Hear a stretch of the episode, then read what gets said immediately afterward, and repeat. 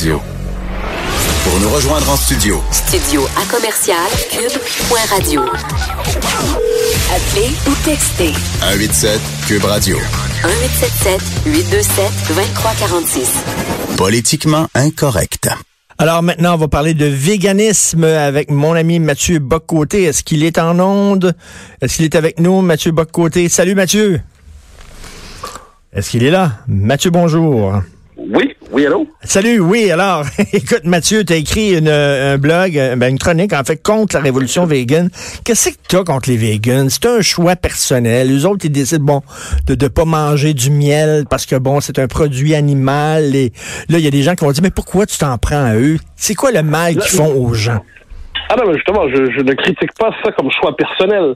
Oh, pardon, comme choix personnel, tout le, c'est un régime alimentaire qui se respecte, qui qu'on peut qu'on peut envisager. C'est pas la c'est pas la question qui me préoccupe. Ce qui m'inquiète, c'est la dimension politique du véganisme et plus exactement, c'est la part de fanatisme qui s'accompagne qui accompagne cette euh, cette révolution. C'est-à-dire, je trouve que souvent dans cette euh, posture, qui est plus qu'une posture, dans ce choix, il y a une dimension presque religieuse. Euh, comme si on s'arrachait une civilisation qui jusqu'alors avait péché dans son rapport aux animaux, comme si on voulait transformer fondamentalement la civilisation de part en part pour l'arracher à, une manière, une pratique alimentaire, une manière de vivre, tout ça. Et je trouve qu'il y a dans le comportement, dans le discours des véganes, non pas dans leur choix, ils peuvent faire ce qu'ils veulent sur une base individuelle, mais il y a plus globalement, quelquefois, une part de fanatisme qui m'inquiète, et cette part de fanatisme, c'est ce que je critiquais. Donc, je critiquais le véganisme d'un point de vue politique et non pas d'un point de vue personnel. Écoute, euh, moi, j'ai une fille végane, puis c'est vraiment, je me, à chaque fois que je mange avec elle, c'est extrêmement difficile. C'est très drôle, c'est bizarre. Des fois, je dis, bon, est-ce que tu veux, il y a une soupe, est-ce que ça tente? Puis là, elle dit, ça sent bon, blablabla. Ben, prenons cette soupe-là. Est-ce que, est-ce qu'il y a un fond de, est-ce que c'est à partir d'un bouillon de bœuf? comment, mange-le, si tu bon? Non, là, elle, vraiment, là, y a-tu du miel dans la soupe? Parce que le miel, ça vient d'un abeille. Écoute, là, on n'est pas en train de traire les abeilles. Les abeilles ne sont pas euh, en enclos, en train de traire des abeilles pour avoir du miel. Là, c'est poussé loin. Là. Ça devient quasiment une religion, effectivement. Oui, puis il y, a, une dimension là-dedans d'une forme de puritanisme. Moi, c'est une chose qui me frappe aujourd'hui. C'est le la tentation puritaine revient de différentes manières, que ce soit dans quelquefois dans les euh, les rapports entre entre les sexes. où on va nous dire qu'un simple regard insistant relève de l'agression. Euh, moi, ça, ça, me frappe toujours quand j'entends ça. Euh, ou alors, euh, lorsqu'on nous dit justement que tout rapport entre l'homme et l'animal doit être pensé désormais sur une extension du rapport au racisme. C'est-à-dire derrière, derrière le véganisme, il y a aussi l'antispécisme. Et là, c'est comme s'il y avait dans le fait d'avoir intégré depuis des millénaires euh, les animaux à la chaîne alimentaire, disons ça comme ça, euh, il y avait derrière ça une forme de racisme anti-animal qu'il faudrait désormais faire tomber. Et là, je me dis un instant, cette espèce de relecture, euh, à mon avis, ubuesque de l'histoire de la civilisation, cette volonté de, de purger notre rapport aux animaux comme si on était dans un rapport justement au mal, euh, ce vocabulaire, les animaux non humains, hein, euh, ou les animaux humains, les animaux non humains, comme si on mettait sur le même pied finalement les, mmh. les, les, les, les, hommes et les, les, êtres humains et les animaux. tout, tout ça me semble assez inquiétant. S'ajoute à ça, puis je le constate chaque fois que j'écris sur ce sujet-là, je me permets de le dire, je peux écrire sur l'immigration, sur la langue, la souveraineté, sur, sur ce sujet-là, j'ai des critiques. On va m'écrire en me disant on n'est pas d'accord. Quand je touche sur cette question-là, j'ai inévitablement des témoins de Jéhovah, en, entre guillemets, qui arrivent pour me dire, mais monsieur, vous n'avez pas compris, je vais vous expliquer, euh, je vais vous, éclairer de ma lumière. Disons ça comme ça. Et ça, j'ai encore une fois, je, moi, je m'inquiète globalement, mais c'est une inquiétude plus large devant les différentes formes de fanatisme politique. Et quand je repère une forme de fanatisme, j'ai tendance à l'identifier et à la critiquer. Et là, on me dit toujours, oui, mais, euh, mais monsieur, voulez-vous, euh, qu'est-ce que vous, vous êtes pour l'exploitation des animaux? Il faut pas tout mélanger. La lutte contre la souffrance animale est une lutte absolument légitime. Euh, il, y a plus, y a il faut progresser dans notre rapport aux animaux. Il n'y a pas de doute là-dessus. Mais il y a une différence entre extraire les animaux euh, de, la, chaîne alimentaire et plus largement de nos modes de consommation et euh, se complaire dans la, la, la souffrance animale. Ben oui, tu as fait un lapsus tantôt qui était très intéressant. Tu voulais parler d'attitude, de comportement et te dis posture. Et là, tu t'es repris. Mais sais-tu quoi? Dans pour certaines personnes, c'est une forme de posture. Je vais t'expliquer. Je vais raconter une histoire que j'ai racontée en ondes hier, mais je vais la raconter encore. J'ai parlé avec une spéciste qui me disait, pour elle, comme tu disais, il y avait aucune différence entre les êtres humains et les animaux. Je dis, ah oui, OK. Il y a un incendie chez toi. Euh, T'as-tu un chien? Oui, OK. Tu un enfant? Parfait. Alors, tu rien 15 secondes. Qui tu sauves en premier? Ton enfant ou ton chien? Elle dit, mon enfant. Ben voilà. Ben voilà. Alors, donc, tu fais une différence entre un enfant, un être humain et un animal. Voilà. Oui, absolument. Et, il faut voir que derrière ça, il y a une forme d'anti-humanisme assez radical qui s'exprime quelquefois. Euh, et ça, je, je, je peine, alors ça c'est peut-être un défaut de lecture, mais je crois pas, je peine à ne pas voir là-dedans un des nombreux symptômes, parce qu'il y en a plusieurs de différentes manières, de cette espèce de révolution aujourd'hui qui se joue euh, d'une forme d'Occident contre lui-même. C'est-à-dire comme si l'Occident se dégoûtait de ce qu'il était, comme si l'Occident ne se pouvait, ne, ne se tolérait plus lui-même.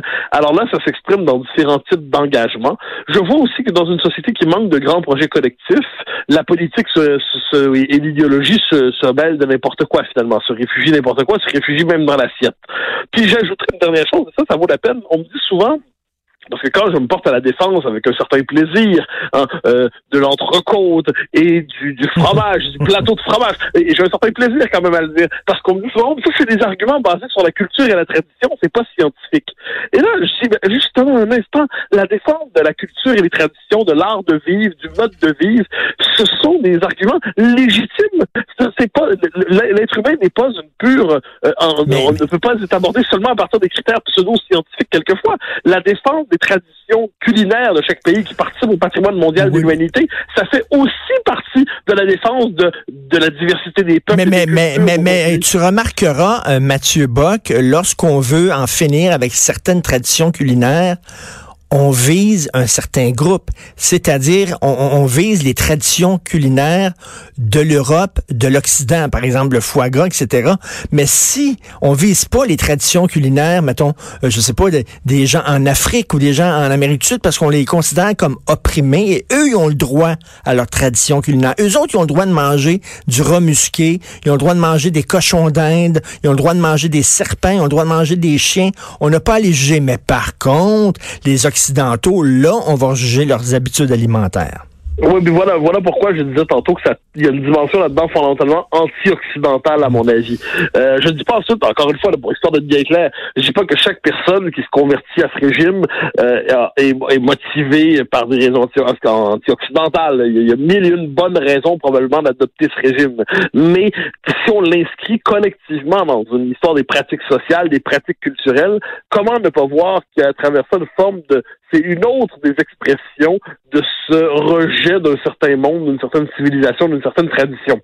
Et, je note, soit en passant, que le véganisme peut, et l'antispécisme, lorsque les deux se, les deux, c'est deux facettes d'une même, d'une même lutte, euh, peuvent aller assez loin quand on sait que des boucheries sont, des, euh, sont attaquées. Et là, euh, c'est sur le mode bourreau d'animaux, hein, pour citer RBO, bourreau d'animaux, on attaque les, on attaque les boucheries. Et là, j'ai un instant, là, là c'est, il y a une tentation là-dedans de la violence. Parce que si effectivement on est convaincu que le boucher est un meurtrier, euh, eh bien pour euh, pour condamner le meurtrier, tout est permis dans l'esprit de certains. Et, euh, et cet anti-humanisme peut pousser assez loin. Alors voilà pourquoi je critique ce, ce non pas ce régime alimentaire, mais pourquoi je critique le discours politique du véganisme, euh, son intégrisme souvent, le fait qu'il veut il va très très loin et la conversion religieuse qui l'accompagne souvent. Pour le reste, que les gens mangent bien comme ils veulent euh, qui, ont, qui mangeront ce qu'ils voudront. quant à moi, je, la même chose. Mais au début, on disait on était contre les hommes, après ça contre les hommes blancs, après ça contre les hommes blancs hétéros, après ça on a élargi, on est contre l'Occident. Là, c'est rendu qu'on est contre l'humanité. Parce que là, il y a des gens qui disent que qui perçoivent l'humain comme un virus qui est en train d'empoisonner la planète. Et là, il y a des écolos qui disent que la planète se porterait beaucoup mieux si bon, on n'avait pas d'enfants et si finalement l'être humain disparaissait complètement, là, ça devient complètement complètement débile. Oui, et Yves Cochet, qui est un ancien ministre français de l'Environnement, disait récemment, je lui ai consacré un blog d'ailleurs, disait dans le dans l'Obs, le magazine français, que pour euh, que la surpopulation est un vrai problème à l'échelle du globe, d'accord, et qu'il fallait programmer la dépopulation, d'accord, mais que c'est l'Occident qui devait faire la, la- commencer ça en premier, parce qu'on était les grands coupables, et que ça allait permettre d'ailleurs d'accueillir plus facilement les migrants qui veulent s'installer chez nous. Mais voyons Alors donc. là, là, oui, euh, donc là, on ça puis on se dit bon, qu'est-ce que c'est exactement ce, ce discours délirant? Euh, Et mais ce qu'on comprend finalement, encore une fois, c'est que c'est cette civilisation pénitentielle qui veut s'arracher à elle-même, qui se porte désormais à la manière d'un, euh, qui se porte à la manière d'un fardeau. Alors, je cite la phrase de Cochet parce que je l'ai devant moi.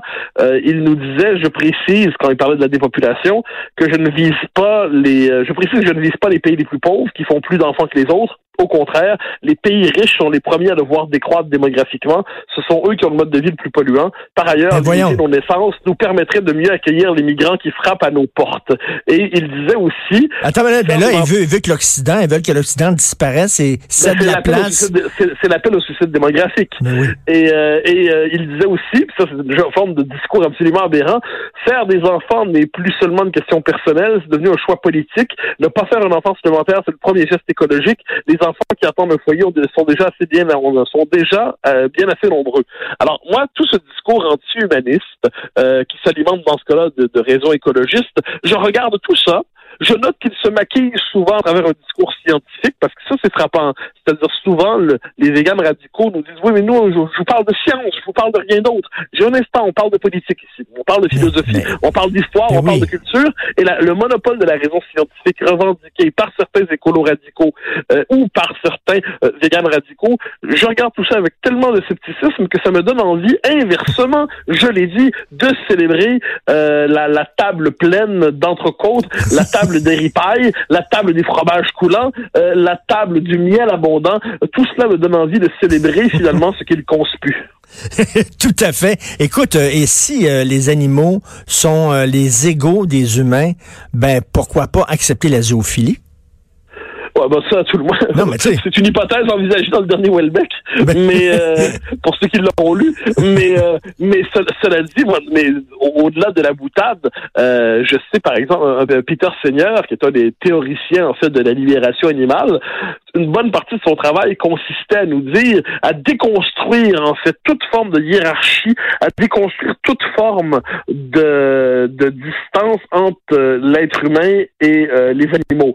Donc animaux humains, non humains. Et devant cela, moi je pense qu'il est nécessaire aujourd'hui urgemment de puis ça on, on me dira que c'est un- une trace de, de, de, de croyance euh, judéo-chrétienne mais tant mieux je, je ne la renie pas Euh, il faut re- il faut replacer l'être humain au cœur de ce qu'on appelait autrefois la création c'est peut-être pas la création utilisant d'autres termes mais ce qui est certain c'est que la place de l'homme la place de l'être humain est, est centrale et quand on dit la planète se porterait Ben bien oui. mieux par l'être humain on a envie de dire mais on s'en fout je veux dire la, la Ben planète oui. n'a de sens de ce point de vue que il faut la rendre habitable parce que nous l'habitons.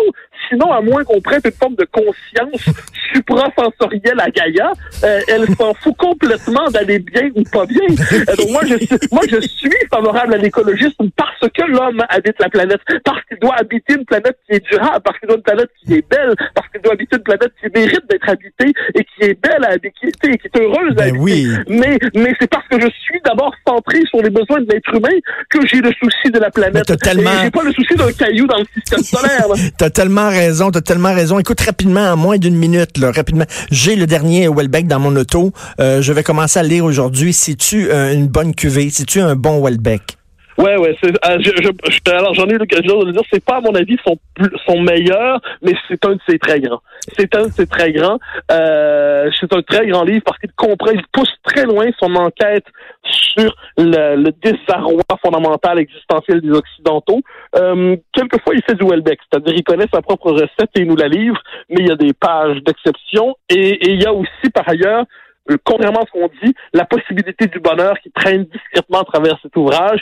Et euh, je me permets de dire la dernière page qu'il ne faut pas lire en premier. La non, dernière il paraît que page. c'est magnifique. Ah, ah, ah, ah, il y, a, il y a- il y a quelque chose d'éblouissant, d'une éblouissante beauté, surprenante et pourtant attendue si on connaît bien l'œuvre. euh, il faut le lire. Ah oui, ma blonde a dit la dernière page, extraordinaire. C'est quoi ton meilleur Welbeck? Euh, moi, je suis très attaché au Parti élémentaire. Hmm. Euh, le- le- les plateformes, plateformes en fait. Plateformes, Ah, ben, ben, moi aussi. Bon, on est d'accord. Puis on pourrait dire du bien de chacun d'entre eux, je crois. Plateforme extraordinaire. Merci beaucoup. Mathieu. Au grand plaisir, au revoir. Merci. Mathieu Bocoté qui écrit d'ailleurs aujourd'hui sur le dernier livre de Michel Houellebecq. On s'en va tout de suite à la pause. Vous écoutez Politiquement Incorrect.